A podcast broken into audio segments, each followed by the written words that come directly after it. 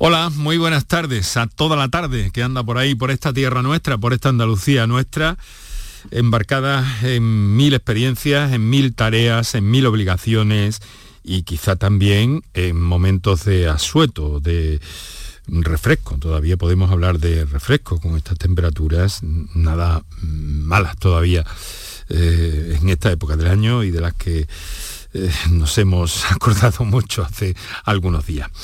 Bueno, miren, muy buenas tardes. Eh, nuestro programa de hoy va a ir en torno a dolencias ginecológicas, algunas de ellas frecuentes, dismenorrea, síndrome premenstrual, hemorragias disfuncionales, dolor pélvico. Entraremos también en endometriosis, otras más complejas ya, quistes de ovario, síndrome de ovario poliquístico, miomas. En fin, una serie de, eh, de males que nos gusta conocer y consultar a los especialistas por lo que puedan suponer de información para las personas que lo padecen y para aliviar sus vidas, para aliviar y buscarles y proporcionarles bienestar. Pero también vamos a echarle un ojo a la tecnología y a cómo un grupo importante de ginecólogos se reúne desde mañana en Málaga para hablar de esto, para poner cosas en común y para hacernos llegar pues una serie de mensajes. Nos vamos a adelantar un poquito en la medida de lo posible a todo eso hoy aquí en el programa.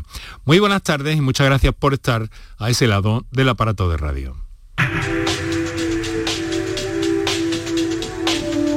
Canal Sur Radio te cuida. Por tu salud. Por tu salud con Enrique Jesús Moreno. No es la primera vez que traemos al programa estos asuntos, nos adelantamos de alguna forma al próximo 28 de mayo, que es el Día eh, de la Salud de la Mujer, y ponemos a vuestra disposición, como siempre, las líneas telefónicas habituales y las notas de voz para cualquier eh, asunto que queráis o cualquier experiencia que queráis hacernos llegar. Y también con atención hoy a la salud reproductiva, porque va a ser uno de los eh, aspectos que también queremos tocar en este día, todo lo máximo posible. La salud reproductiva, en cuanto que, en cuanto que eso tiene que ver con la salud general y ante una situación eh, de búsqueda de hijos, algo que parece cada vez menos frecuente en nuestro país, pues pueda darnos algunas claves o si nos sometemos a algún tipo de tratamiento o de fecundación asistida.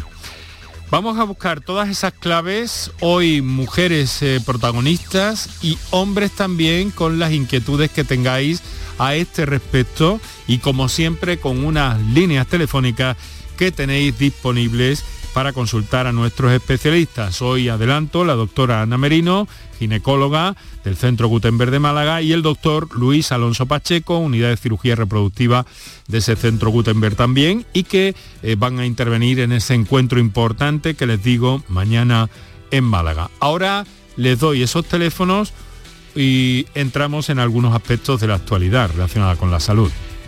Para contactar con nosotros puedes hacerlo llamando al 95 50 56 202 y al 95 50 56 222 o enviarnos una nota de voz por WhatsApp al 616 135 135.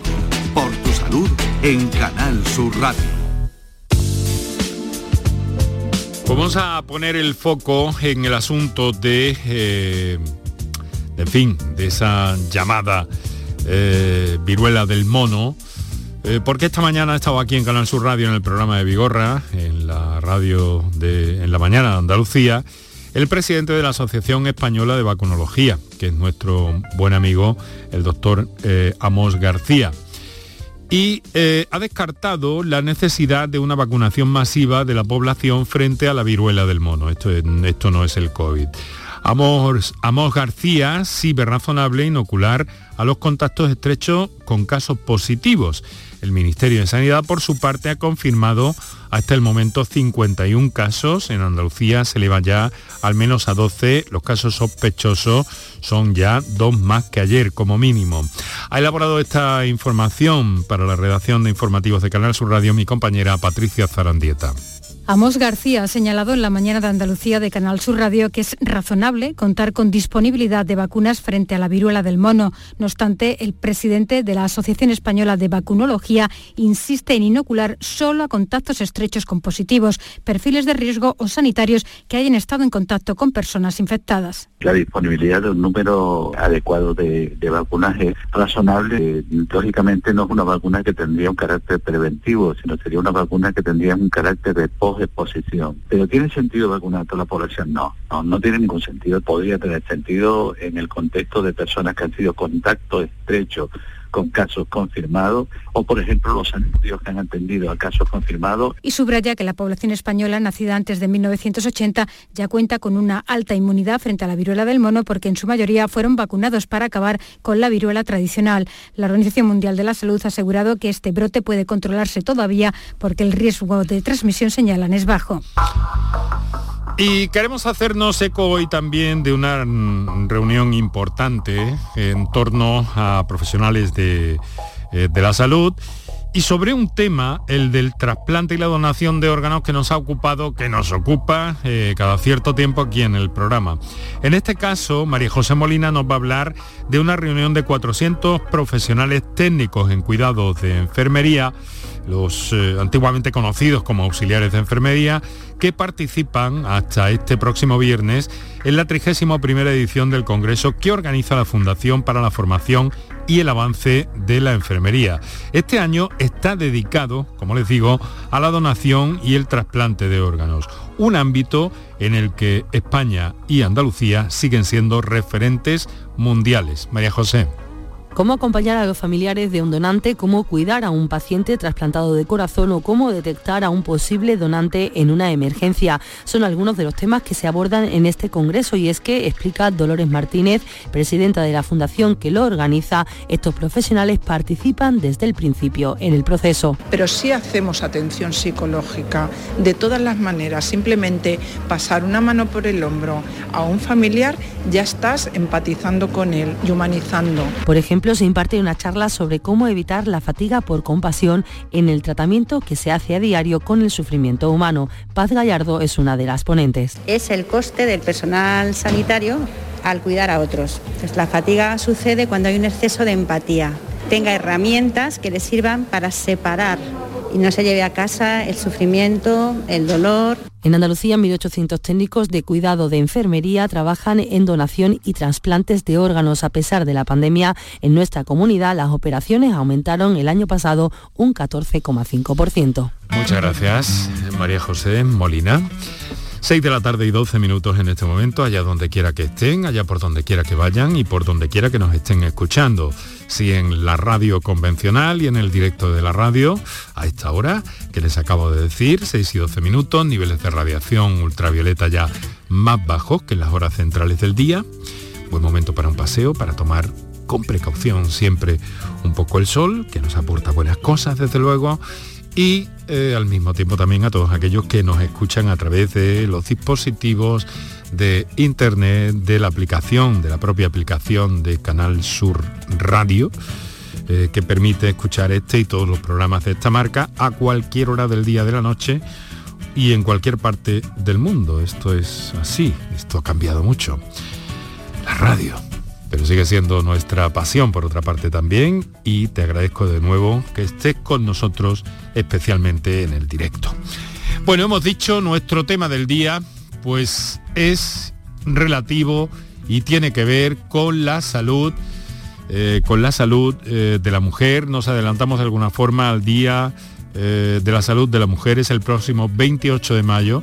Pero pues además tomamos como referencia ese importante encuentro que vamos a tener mañana en Málaga, donde un grupo de ginecólogos internacional va a debatir, van a eh, intercambiar comunicación, experiencias, en definitiva todo en beneficio de las pacientes en este caso. Queremos animar también a los señores que nos llamen, porque vamos a intentar tocar todo lo posible y en la medida de que el tiempo nos lo permita también, pero todo lo que tiene que ver no solamente con salud reproductiva, sino también pues eh, con esas histerectomías eh, que siguen siendo muy frecuentes y numerosas en nuestra sociedad y con algunas otras dolencias eh, ginecológicas que están ahí, que todo el mundo sabe cuáles son, que eh, de alguna forma también eh, crean ese malestar entre las mujeres y que, pues en fin,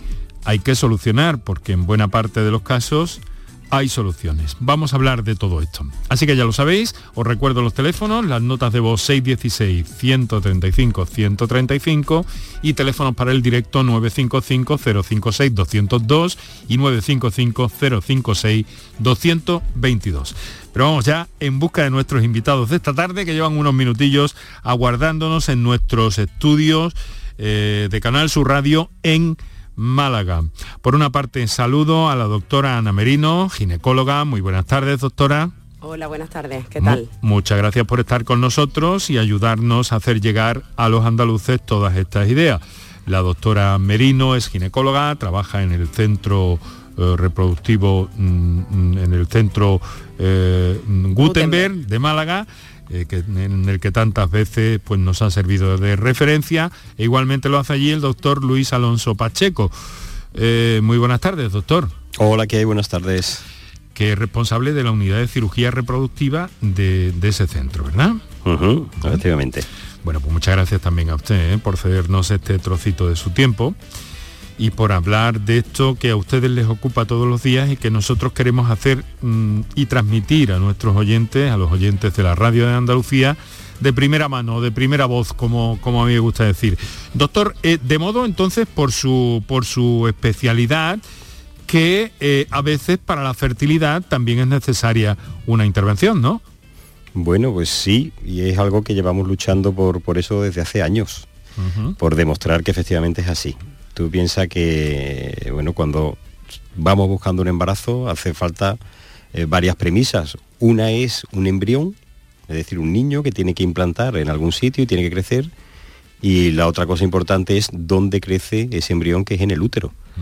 Y en aquellas circunstancias en las que vemos que o bien el útero no está bien formado desde nacimiento o tiene algún tipo de, problema como los conocidos pólipos o los conocidos miomas, pues a veces el espacio no está todo lo perfecto que debería para que ese embrión implante y desarrolle, ¿no? Y ahí es cuando nosotros entramos en, juego pues para arreglar el útero previamente a ese embarazo y para que el embarazo llegue a, buen término. Doctor, y mm, vamos a ver, esto, mm, eh, la, ginecología y estos tratamientos y estos abordajes eh, mm, han avanzado mucho últimamente porque algunas disciplinas, algunas especialidades médicas lo han hecho de una forma notabilísima, ¿no?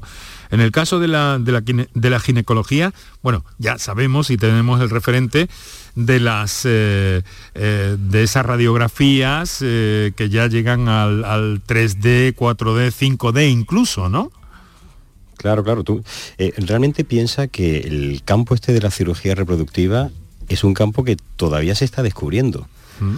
Es decir, estamos empezando a avanzar con eso que has comentado, por ejemplo, de la ecografía tridimensional, con ecografía, he hecho radiografía, perdón. ecografía, ecografía tridimensional, con la utilización de, la histeroscopia, ¿no? que son mini cámaras que somos capaces de introducir dentro del útero, y con todo eso empezamos a, descubrir alteraciones y patologías que no sabíamos que se relacionaban con la infertilidad, pero claro, a base de ver empezamos a hilar y a descubrir, bueno, pues cosas que tienen su importancia. Entonces, piensa que es un camino que está descubriéndose, que no lleva tantos años, bien, y que yo creo que nos queda todavía eh, eh, el largo camino por recorrer y mucho que aprender. ¿eh?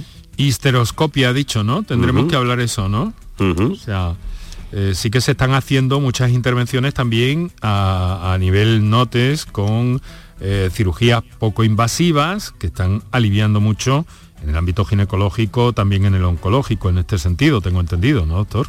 Efectivamente, el, objetivo al final de la, de la, medicina, hay una frase muy, muy antigua de Hipócrates, que la dijo 600 años antes de Cristo, que la, frase era primum non nocere, es decir, lo, primero en la medicina es no hacer más daño del que hay.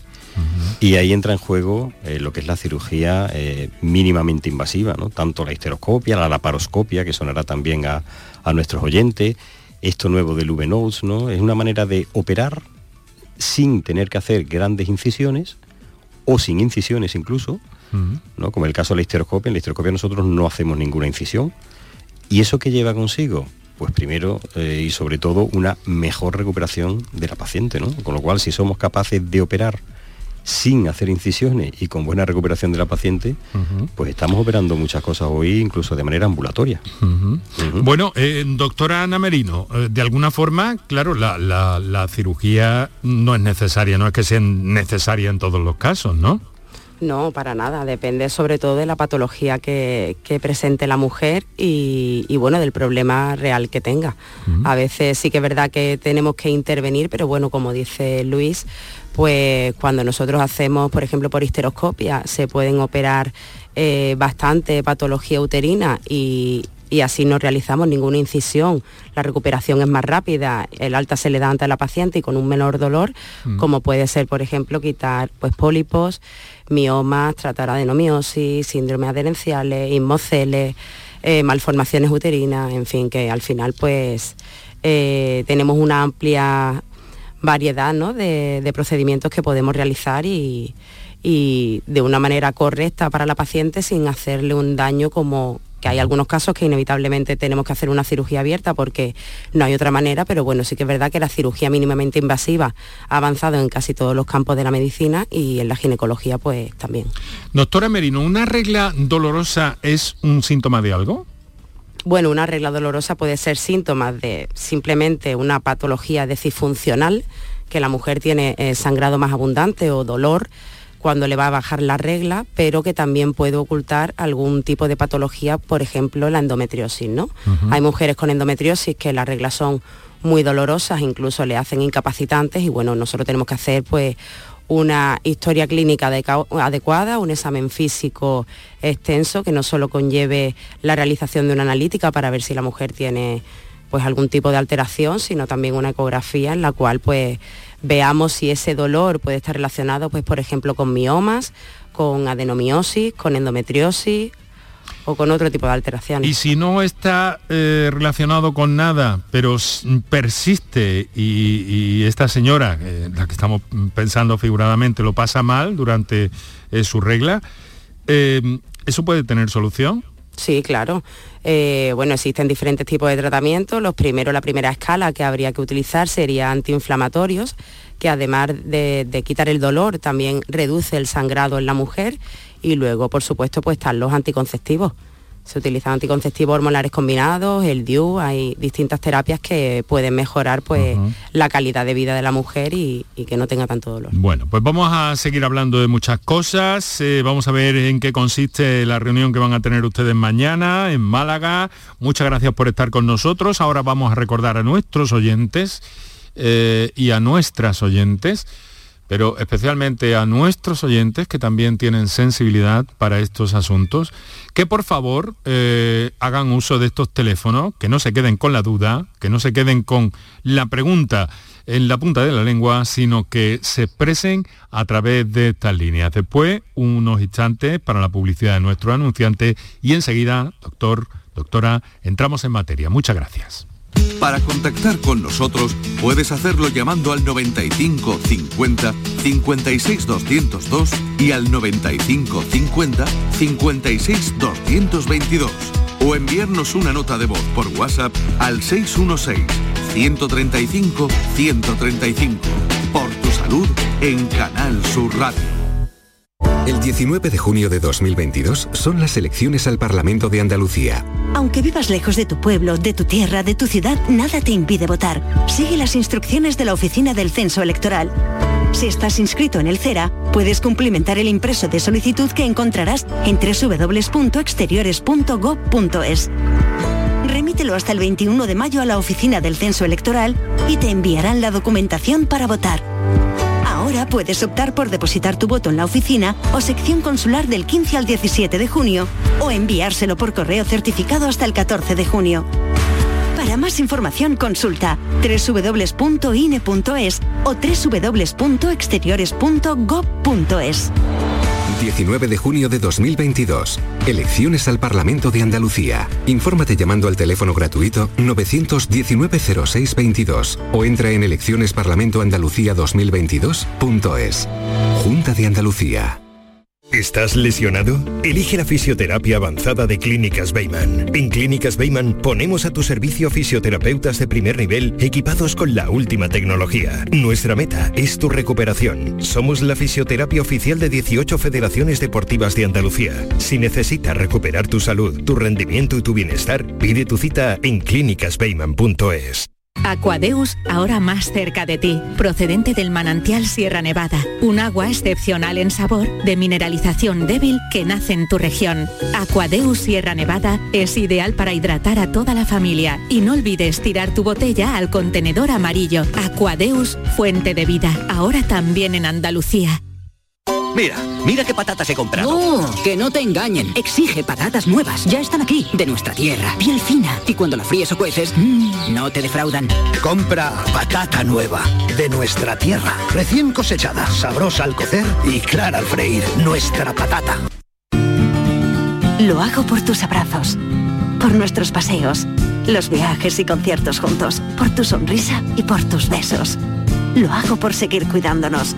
Llevamos dos años luchando para frenar la COVID-19. Ahora más que nunca la responsabilidad es de todos. Actuemos con precaución y prudencia. Está en nuestra mano mantener todo lo construido. Junta de Andalucía. La mañana de Andalucía con Jesús Vigorra es tu referencia en la radio. Con la última hora del día. Toda la actualidad. La información más cercana que buscas y el mejor entretenimiento. La mañana de Andalucía con Jesús Vigorra. Contigo desde las 6 de la mañana. Quédate en Canal Sur Radio. La radio de Andalucía. Enrique Jesús Moreno. Por tu salud. En Canal Sur Radio.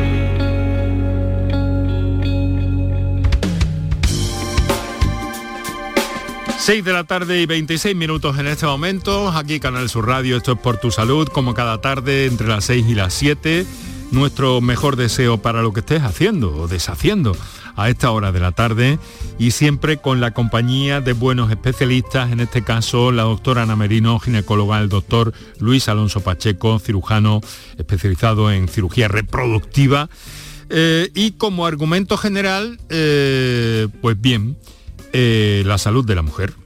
La salud de la mujer relacionada con el aparato reproductivo y con las eh, dolencias o males eh, característicos de ese aparato, de una forma u otra. Así que para eso estamos, tenéis disponibles nuestros teléfonos y nuestras notas de voz. Y, y si les parece, doctores, vamos a escuchar a un oyente que nos ha dejado, a un oyente que nos ha dejado eh, una nota de voz para ver qué plantean nuestros oyentes, le damos preferencia y luego seguimos con algunas cuestiones que tengo aquí para ustedes. Hola, buenas tardes. Eh, mi pregunta sería la siguiente. ¿Es normal que en una operación de prolaxo te extraigas vaginalmente el útero y los ovarios? Muchísimas gracias, me encanta vuestro programa. Muchas gracias. A nosotros nos encantáis vosotros. A ver, eh, doctora, ¿nos puede explicar un poquito esto para aclarar la duda de esta, de esta señora? ¿Y qué es un prolapso? Bueno, un prolapso es, eh, para que nos entendamos, es como el descolgamiento de los órganos genitales internos a través de la vagina y en ocasiones eh, sobresalen hacia afuera y la mujer lo que se nota, pues por ejemplo al limpiarse es un bultito que sobresale a través de la vagina. Eh, la operación, como bien ha dicho la mujer, sí que es normal que se haga a través de vía vaginal. Eso se llama histerectomía vaginal y en la, en la mayoría de las ocasiones se quita el útero a través de una apertura en la vagina, se quita el útero y ambas trompas. En algunas ocasiones es verdad que se quitan los ovarios, lo que pasa que el acceso vaginal a los ovarios quizás es más difícil, pero sí que, sí que se realiza. Bueno, pues entonces esta señora puede, puede estar tranquila. No. Completamente. pues bueno, ese, esa es la indicación que nos acaba de dar la, doctora Ana Merino. A ver, doctor, la reunión de mañana, ginecólogos reunidos en Málaga, en torno al tema que han mencionado ustedes eh, varias veces antes, ¿no? La histeroscopia. ¿No puede explicar qué es la histeroscopia?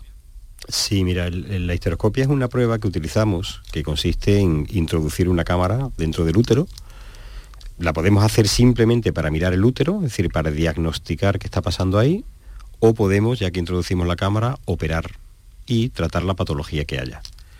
Entonces eh, es una prueba que, claro, el, ofrecernos una visión directa, además con los equipos que tenemos hoy en día, una calidad HD espectacular, bueno, pues facilita mucho el diagnóstico. Las alternativas de diagnóstico, bueno, yo creo que todas las mujeres que nos están escuchando alguna vez se han hecho una ecografía, o bien por una revisión, o bien por el embarazo, y sabemos que en la ecografía por pues, lo que se ve es en una pantallita en gris claro, gris oscuro, negro, y nosotros interpretamos eso que se está viendo ahí, ¿no? Ah.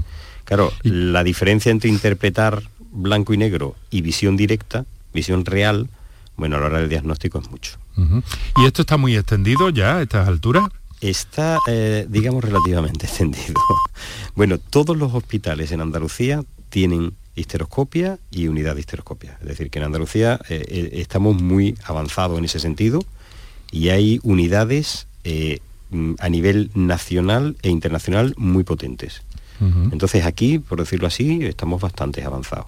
Sí que es verdad que la implementación en los ginecólogos en general, bueno, pues no es muy alta, pero claro, no todos los ginecólogos, por ejemplo, hacen partos, ¿no? O hacen oncología.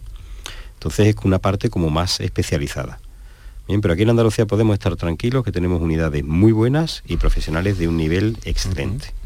Excelente. Bueno, pues eh, histeroscopia, no se pierdan esta, palabra. Pero esto sirve entonces mm, tanto para explorar como para intervenir en un momento dado, creo que he mencionado anteriormente, ¿no? Efectivamente. Aquí nosotros lo que planteamos en este congreso, el congreso va a ser un poco ¿Mm? revolucionario. A ver.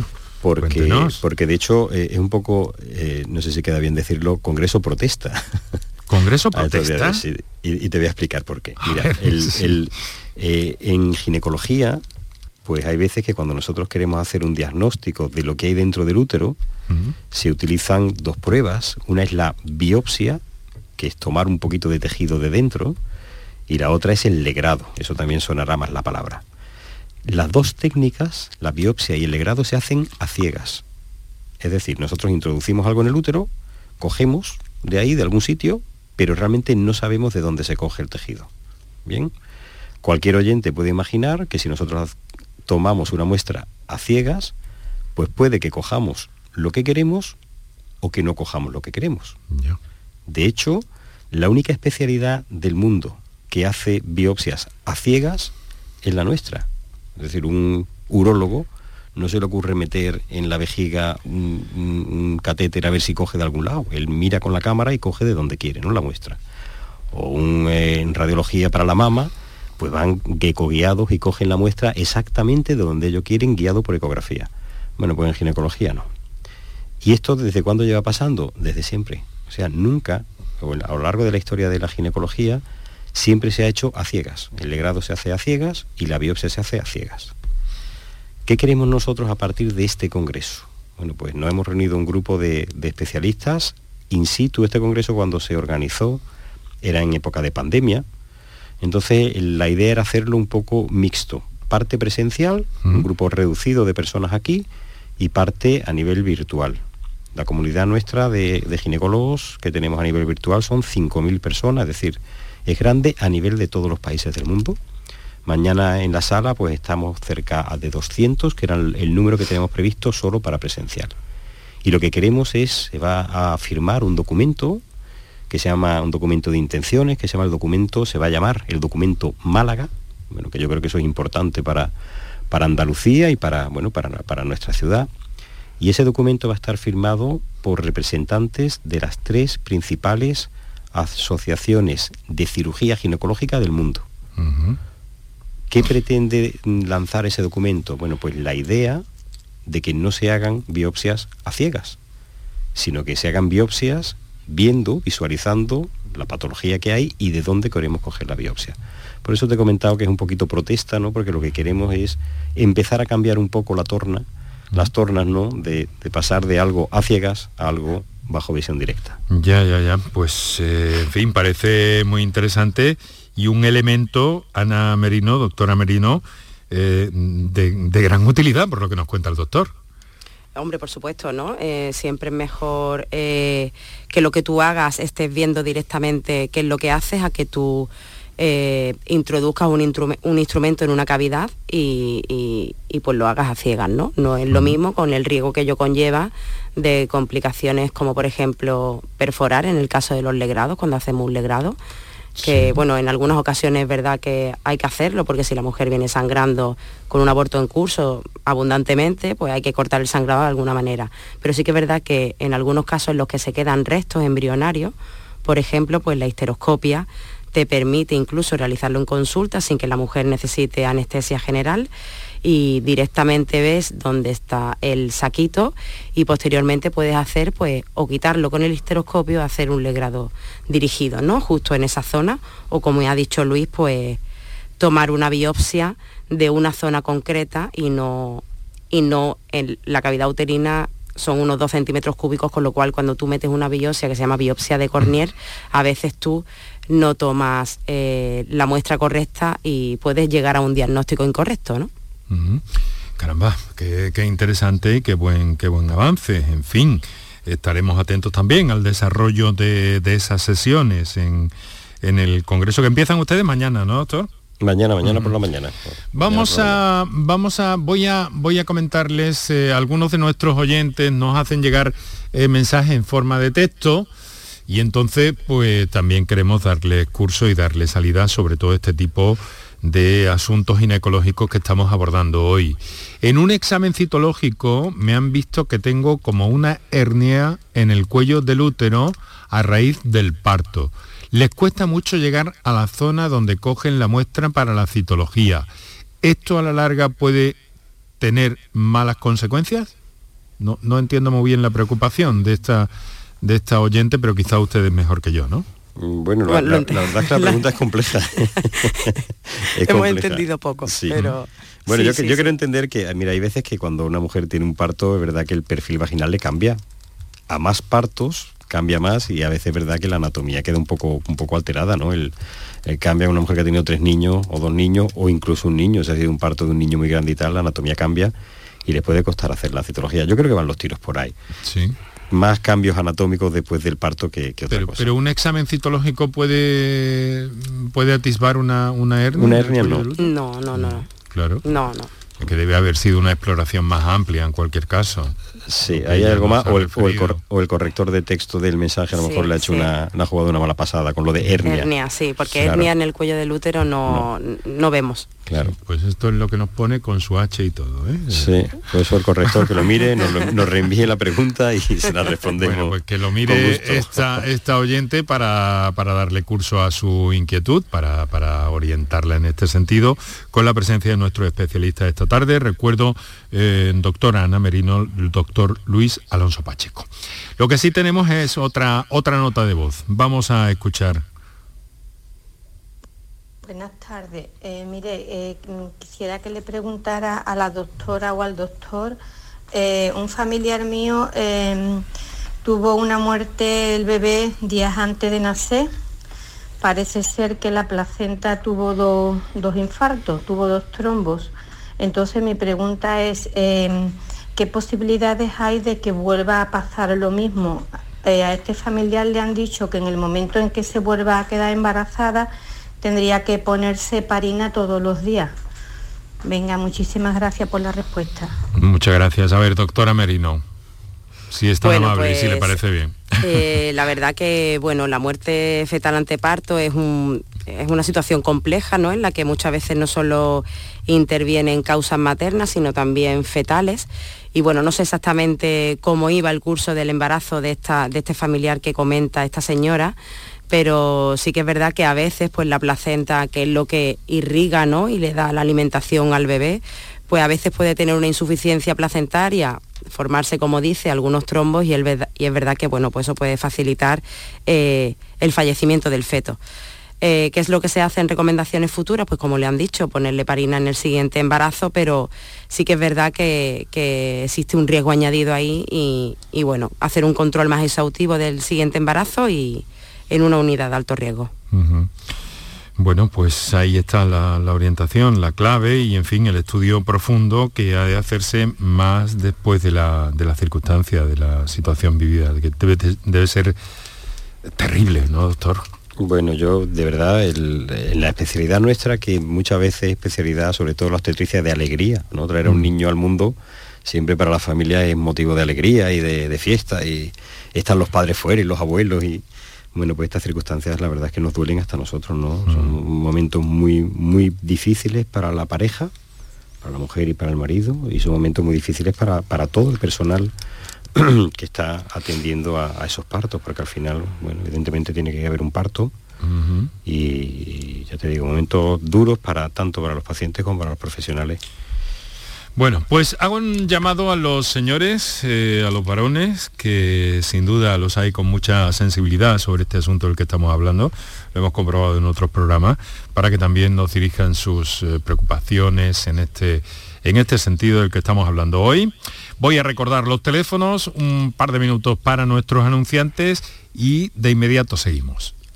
Para contactar con nosotros puedes hacerlo llamando al 95 50 56 202 y al 95 50 56 222 o enviarnos una nota de voz por WhatsApp al 616 135 135. Por tu salud en Canal Sur Radio.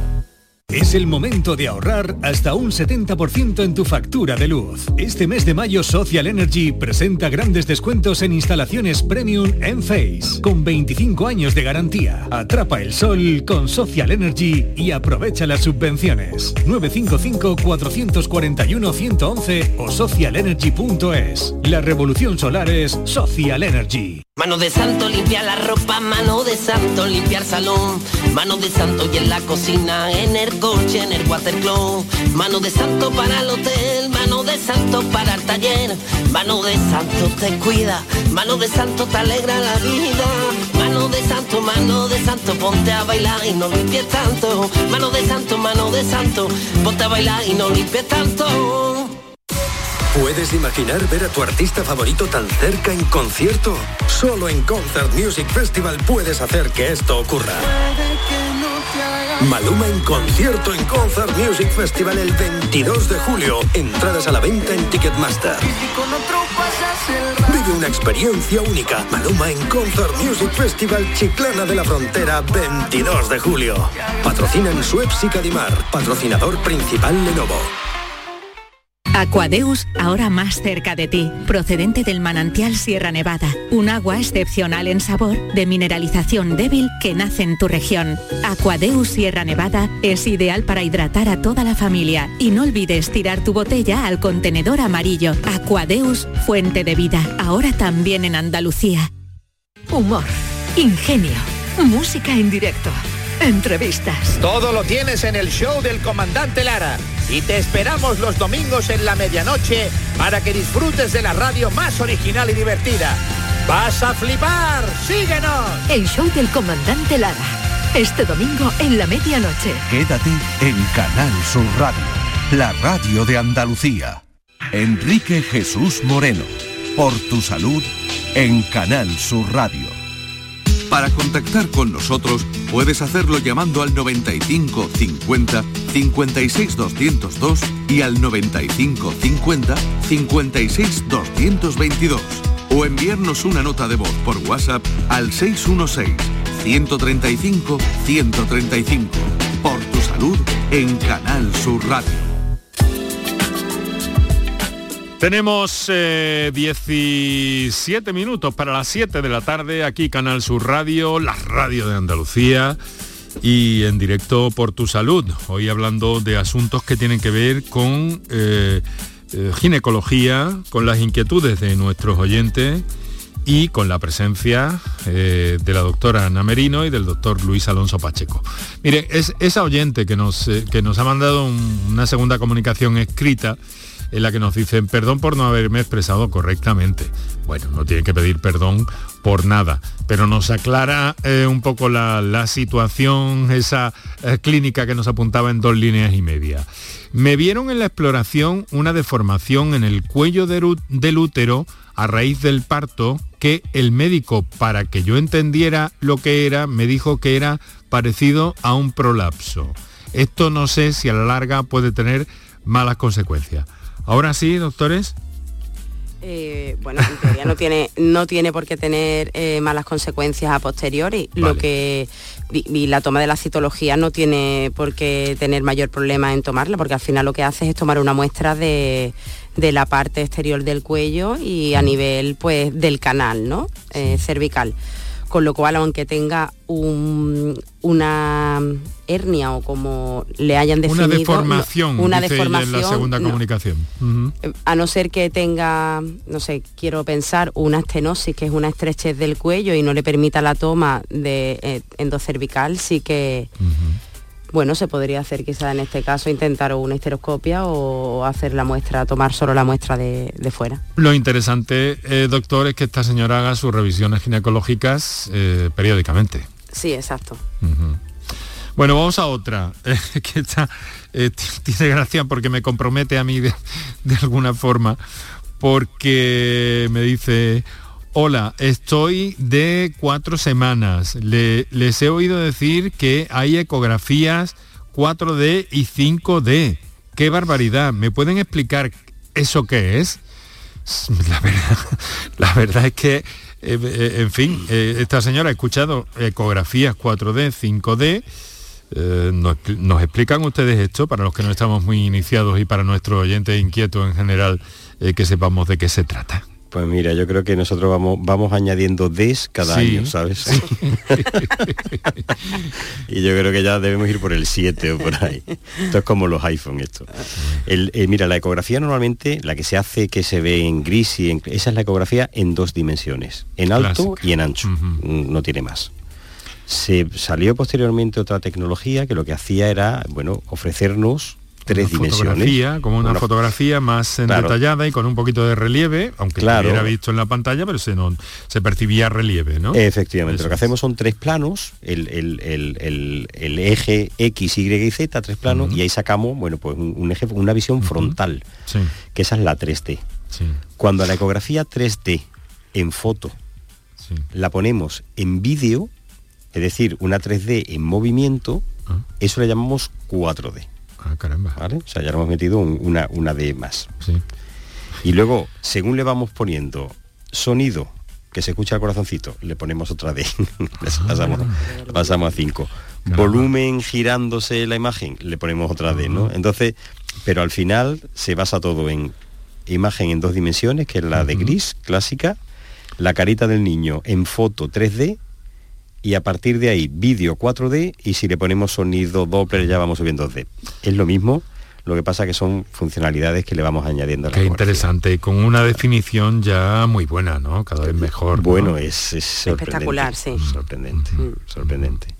Y eso, claro, quieras que no, nos ayuda, primero ayuda mucho a la paciente a ver, mm. desde ver la carita del niño, a ver el mioma que tiene o ver la malformación que tiene, pero sobre todo sobre todo, nos ayuda a nosotros a diagnosticar. Claro, claro nosotros no hacemos esa... no, es un regalo, es un, quiero decir, es un regalo, por supuesto que es un regalo para los padres, pero para ustedes es una herramienta. Claro, bueno, eh, yo te diría que es hasta un regalo para nosotros, ¿no? Porque disfrutamos viendo esas imágenes que antes no teníamos, ¿no? Pero el, objetivo final es diagnóstico, ¿no? Llegar a un diagnóstico acertado, preciso y a, partir de ahí evidentemente podemos ser mejores en el tratamiento. Muy bien, vamos a seguir escuchando a nuestros oyentes, vamos con otra nota de voz. Buenas tardes, mm, soy Nati del Puerto Santa María. Pues yo quería comentar que mm, mi hermana tuvo, falleció de cáncer de vulva. Y a ella le hicieron tres biopsias y salió negativa y a la cuarta salió positiva. Y, y en esa trayectoria de biopsia transcurrió pues cerca de, un año. Entonces, mi pregunta es, ¿por qué no se le da prioridad a, la, a las pruebas cuando hay sospecha de cáncer? Porque entre una prueba y otra transcurría un tiempo que eso iba avanzando y al final cuando dio positivo ya no tenía solución. Entonces, ¿por qué no se le da prioridad a estas pruebas de manera que vayan de forma más rápida y, no se espere tanto tiempo entre una prueba y otra. Se, nos ha, se nos ha cortado la llamada, pero yo creo que el planteamiento de la idea está claro. Eh, caramba, qué patología, doctora Merino. Cáncer de vulva. Bueno, esto sí que es verdad que bueno, ha tenido un desenlace fatal, ¿no? En el caso de su hermana, pero aquí hay mm, más situaciones ¿no? que intervienen. Sí que es verdad que cuando nosotros sospechamos de una patología maligna, eh, no solo no necesitamos a veces siquiera una biopsia para sospechar en la imagen que tú ves, sobre todo en un cáncer de vulva, si tú ves una herida que sangra, que no termina de curar, que aumenta de tamaño tú ya tienes la sospecha, ¿verdad? Y es cierto que en el sistema andaluz de salud esas biopsias van de manera preferente. No sé qué es lo que habrá ocurrido en el caso de ella, pero mm, a veces pues los circuitos fallan o la carga asistencial es tan grande que, bueno, pues es verdad que se puede demorar, pues de, una biopsia a otra, no tanto, y bueno, ha tenido la mala suerte que le han salido tres, dos biopsias que no eran concluyentes, ¿no? Y en la tercera ha sido la positiva. Pero Tampoco sabemos con precisión cuándo, cuándo ha ocurrido esto, ¿no? Esta situación tan lamentable. Mm, mm. Pero bueno, es uno de los objetivos, ¿no? De este, de este eh, de, las exploraciones y de las revisiones ginecológicas, verificar si ahí hay alguna lesión que para ustedes pueda resultar sospechosa. Exacto, y que se hagan de manera habitual, eh, sobre todo la toma de la citología, la ecografía y, y bueno, la, revisión de las mamas junto con la mamografía para detectar pues todas estas patologías, eh, sobre todo cánceres antes de tiempo y, poder llevar a cabo un tratamiento eficaz, adecuado y de manera lo más pronta posible.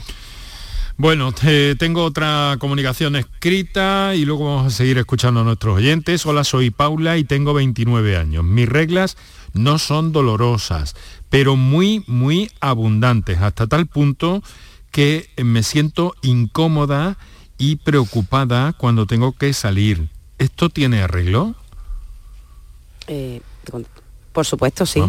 Eh, bueno, en el caso de que existen diferentes tratamientos, ¿no? Como son, hay algunos, hay algunos tratamientos que se llaman como el anchafibrin, que son lo que hacen es cortar el sangrado, que eso puede ser momentáneo y lo utiliza cada vez que tiene la regla y le corta el sangrado, o luego hay tratamientos a largo plazo, como son los, los anticonceptivos hormonales, que hacen que la mujer pues eh, no ovule, con lo cual al no ovular no se produce la regla, sino se produce un sangrado que se llama por deprivación, con lo cual el sangrado es menor y le facilita pues a la persona que no, no tenga esta incomodidad. ¿no? Da la impresión de que este problema, eh, con perdón, pero en fin, eh, Paula mm, hubiera consultado a, su ginecólogo o ginecóloga de referencia, ¿no?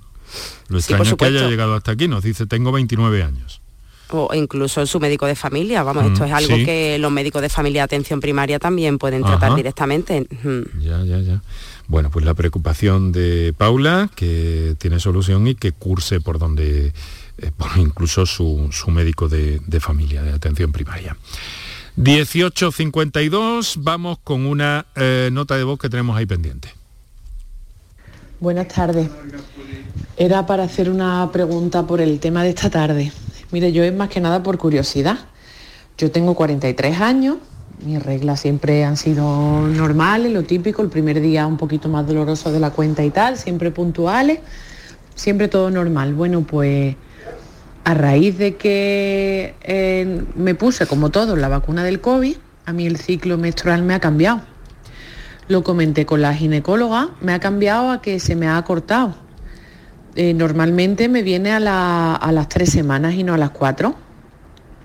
Cuando yo en eso he sido siempre un reloj, mucho más eh, abundante sobre todo los dos primeros días, mucho más doloroso esos dos primeros días y de repente casi que al tercero... Bueno, otra vez se nos ha cortado, se Kiko. seco, cosa que antes era mucho más paulatino. Claro, yo también ya no sé si puede ser por tema de la edad, pero curiosamente fue a raíz de la vacuna del COVID. Lo observé claramente, lo comenté con la ginecóloga y me dijo que, que se lo había comentado muchas más personas, que ya hasta le daba mucho que pensar. Entonces era comentarlo a ver, a ver qué, me podían, qué, qué opinaban al respecto. Pues muchas bueno, gracias. muchas gracias. Muchas gracias a usted, señora, por, su confianza y por su y por su presencia en el programa. A ver, doctor Luis Alonso, mm, ¿qué, qué, nos puede decir de esta situación que plantea nuestro oyente? Pues mira, efectivamente estamos escuchando muchísimo los cambios en el patrón, en la cantidad, en la regularidad del ciclo, tanto con el tema de la vacuna como con el tema de haber pasado el COVID. La explicación no la sabemos y de hecho no, hay ningún mecanismo que relacione pasar esto con alteraciones a nivel ovárico, a nivel de funcionamiento de niveles hormonales. Es decir, que no sabemos por qué, pero sí que efectivamente sucede y lo, estamos escuchando mucho. Hay otro factor, que claro, ya no sabemos cuál de los dos es, que es habitualmente con la edad, según se van cumpliendo años, y sobre todo cuando pasamos de los 40 y 42, 43, bueno, pues la mayoría de las mujeres lo que ven es que el ciclo se empieza a acortar un poquito. Es decir, la que le venía cada 28, cada 28, 28 y es un reloj, pues de repente empieza a cortarse el ciclo y le viene cada 27, cada 26 días, cada 25. Bien, eso vamos viendo que es una cosa que es bastante frecuente. Y también sucede a la vez que pasa eso que los síntomas perimenstruales, que es la distensión abdominal, la retención de líquido, las molestias en, el pecho, aumentan también. Ya. Entonces, para esta, para esta señora que nos ha llamado, muy sencillo, si ella ha visto que se le ha cortado el ciclo y además los síntomas perimenstruales se le están disparando, bueno, que piense que tiene que ver con las variaciones hormonales, bueno, relacionado con la edad, con el cambio de funcionamiento ovárico. Si no tiene los síntomas eh, eh, premenstruales disparados, bueno, pues se lo achacamos al tema de, del COVID este que nos está volviendo un poco loco, porque sí que es verdad que da muchos síntomas que no, no, obedecen a suponemos que eso se estará se estará estudiando no si no se ha estudiado que debería estar descrito ya o eh, detallado no efectivamente. Claro si tú piensas que muchas cosas nos van saliendo con el tiempo no todos estos cambios de patrón nos estamos dando cuenta igual que acuerdas que al principio cuando era lo de la pérdida del olfato, ¿no? Es decir, que pasaba, pero ya a los meses pues ya se dio como uno de los síntomas, ¿no? Bueno, vamos a ver si tenemos, eh, tenemos un, tenemos tiempo para escuchar una última nota de voz muy rápidamente, compañeros, y la respuesta también, doctores, se lo, se lo ruego. Adelante. Buenas tardes. En primer lugar, daros mi enhorabuena por el gran programa que tenéis y la gran y por contar con ustedes por tantos casos. Y lo que os quiero decir, yo tengo una hija con 32 años, está trasplantada de riñón, ella quiere ser madre y le han dicho que tiene muchos problemas, ya debido primero por el tratamiento que tiene de inmunopresores. Y aparte al feto tendría también alto riesgo y ella incluso tendría que bajarle la dosis de tratamiento y podría incluso Bueno, yo creo que la situación está planteada, disculpe esta señora, tenemos eh, muy poquito tiempo hasta las 7 de la tarde. Interesante, como les dije, doctores, las eh, cuestiones que plantean nuestros oyentes. A ver, ¿qué se hace aquí? Un caso de una mujer trasplantada. Interesantes y complejas, ¿no? Sí. Son, situaciones. Me temo que sí para el poco tiempo que tenemos. Claro, nada, pero bueno, eh, comentarte que sí, que ya hay evidentemente mujeres con trasplantes y que han tenido su niño. Son embarazos de más riesgo, con un manejo por unidades muy especializadas, en el que se combinan tanto pues, los, profesionales que llevan el trasplante como los, los ginecólogos y los obstetras, ¿no? Pero que hay, y hay en Andalucía ya mujeres con su trasplante y su niño. Bueno, pues lo vamos a dejar aquí, doctores. Qué interesante todo lo que nos han contado, qué interesante las propuestas que nos hacen cada tarde nuestros oyentes. Y, bueno, le hemos dado un repaso que nunca está de más y que se quedan temas siempre atrás, pero que vamos recuperando porque cualquier momento es bueno en este programa para acercarnos a esta idea de la salud reproductiva, de la salud de la mujer y en definitiva divulgar que es nuestro cometido gracias a su prestancia y a la posibilidad de contar con ustedes. En este caso, doctora Ana Merino, ginecóloga, Centro Gutenberg Málaga, doctor Luis Alonso Pacheco, Unidad de Cirugía Reproductiva eh, mañana congreso, mañana congreso protesta, doctor. A ver cómo escapamos, yo te contaré. bueno, pues muchas gracias, eh, doctora, un saludo, hasta la próxima. Un saludo. ¿Ha estado cómoda? Sí, muy bien. Mucho. Pues me alegro. Eh, un saludo para todos y aquí desde la radio con nuestro agradecimiento hoy a Carlos Mateos de Com Salud y en la radio hemos estado Kiko Canterla, en la producción Antonio Martínez en el control de sonido junto a Paco Ruiz en nuestra emisora de Málaga, Paco Villén en la realización aquí desde Córdoba y Enrique Jesús Moreno que les habló encantado eh, como cada tarde. Eh, miren una cosa, mañana volvemos a escucharnos, no falten. Escuchas Canal Sur Radio en Sevilla. Vente a Dimarsa, ponte mis manos y dile chao, dile chao, dile chao, chao, chao, empieza ya tu autoconsumo, nuestro petróleo es el sol. Leques fotovoltaicas Dimarsa y despreocúpate de la factura de la luz. Dimarsa.es. Son buenos momentos, son risas, es gastronomía. Es un lugar donde disfrutar en pareja, en familia o con amigos. Es coctelería, es decoración. Burro Canaglia Baran Resto. Son tantas cosas que es imposible contártelas en un solo día. ¿Cómo se garantiza el bienestar animal en el rocío? ¿Conoces las buenas prácticas de manipulación de alimentos durante las romerías? Animales y personas convivimos en este tipo de celebraciones y los veterinarios velamos por la salud animal y seguimos a vuestro lado para evitar infecciones e intoxicaciones de origen alimentario. En el rocío los veterinarios cuidamos de la salud y bienestar animal, humano y medioambiental. Colegio de Veterinarios de Sevilla.